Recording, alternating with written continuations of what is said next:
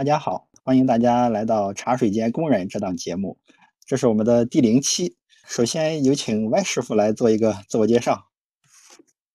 大家好，欢迎来到我们的茶水间工人的播客，我是 YJY，大家也可以叫我 Y 师傅。我目前呢是在银行工作，主要做的是银行的理财产品的数据这一块，很开心能够跟大家交流。我的家乡是来自东北。大家可以叫我李师傅，啊，我叫李德水儿，啊，现在呢是在运维行业从事搬砖工作，呃，已经搬砖有一段时间了。那我的家乡呢是山东，我和 Y 师傅呢实际上就是以前是完全不认识的一个人，但是有那么一个契机，我们就打算说，啊，要不做个播客吧，啊，那么这这件事我感觉还是挺有意思的。对，说起来，我们两个认识的过程其实是有一个共同的交叉点，叫做上帝演讲公社的。而这个演讲公社其实就是由李师傅一手操办出来的。哎，那我想问一下，那个歪歪师傅，就是你是怎么找到上帝演讲公社的？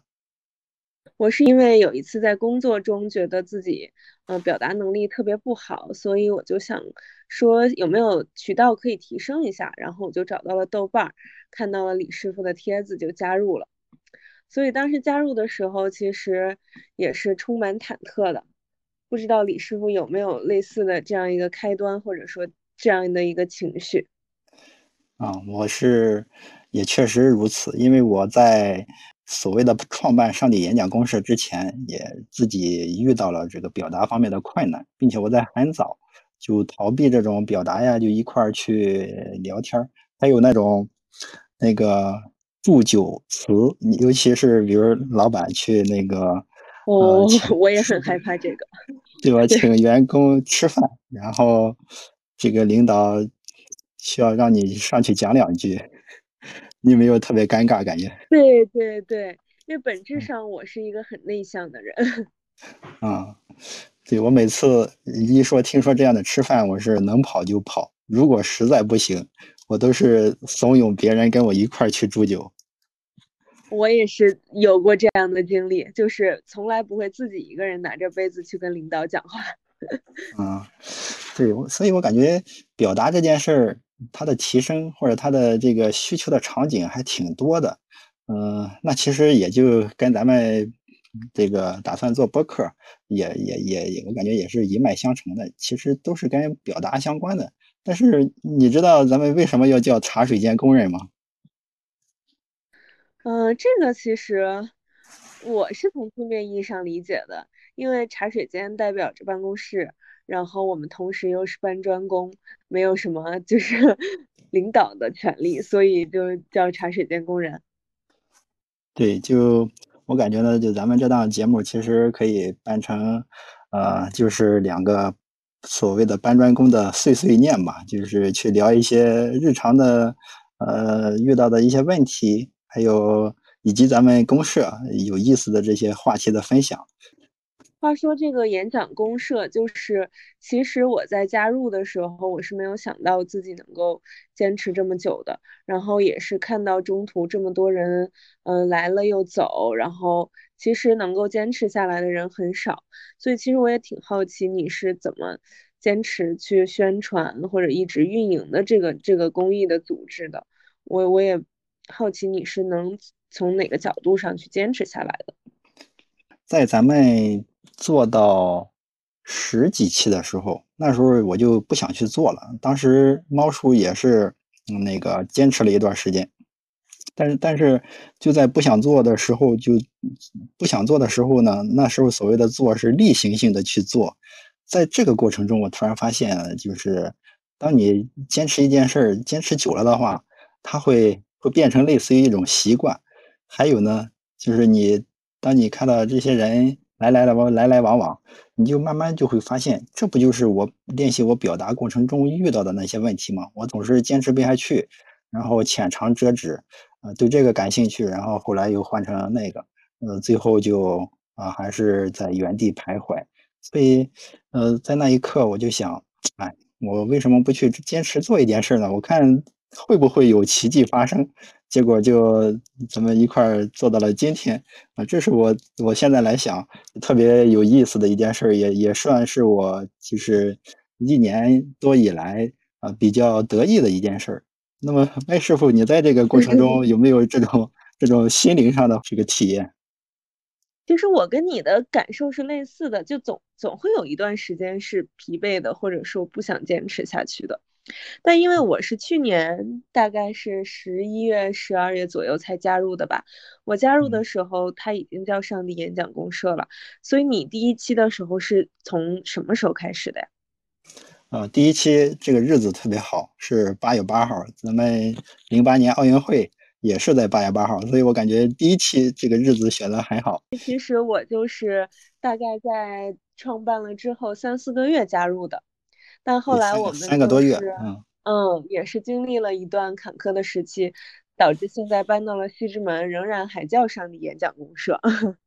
是是，嗯，那么咱们今天啊，这个从公社来到了播客，呃，打算用播客来分享点什么呢？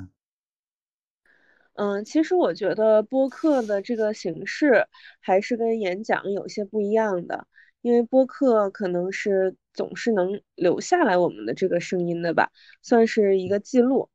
嗯，我觉得可能你的初衷也也有这么一点原因。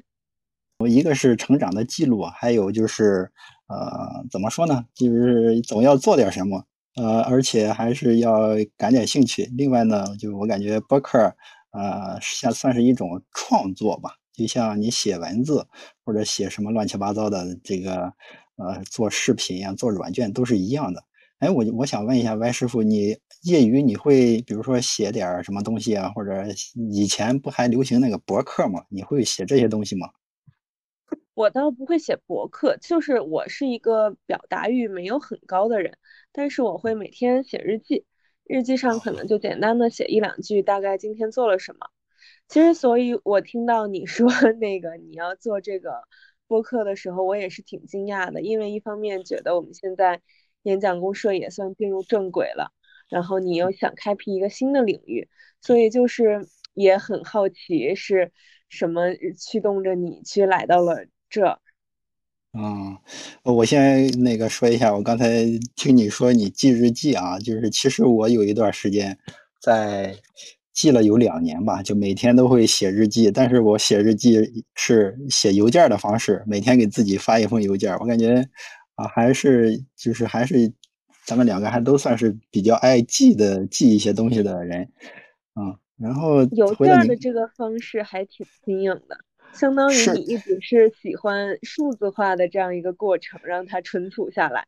像我这写在纸上就很容易丢掉，或者再也不看了。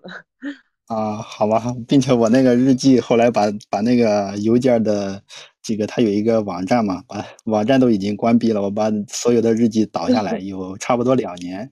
我有一次去看自己曾经那个写的这些邮件，就感觉特别的不堪。我想咱们录完播客，如果哪一天再回去听的话，都可能感觉啊，这个好好愚蠢呀。但是其实能够想想开始这样一个新的尝试，我觉得就是很棒的一个选择。所以你觉得我们接下来有什么比较合适的内容来跟大家分享呢？嗯，我感觉，因为在日常工作过程中会遇到一些问题或者困难，这些可以讲出来，来跟大家一块儿分享。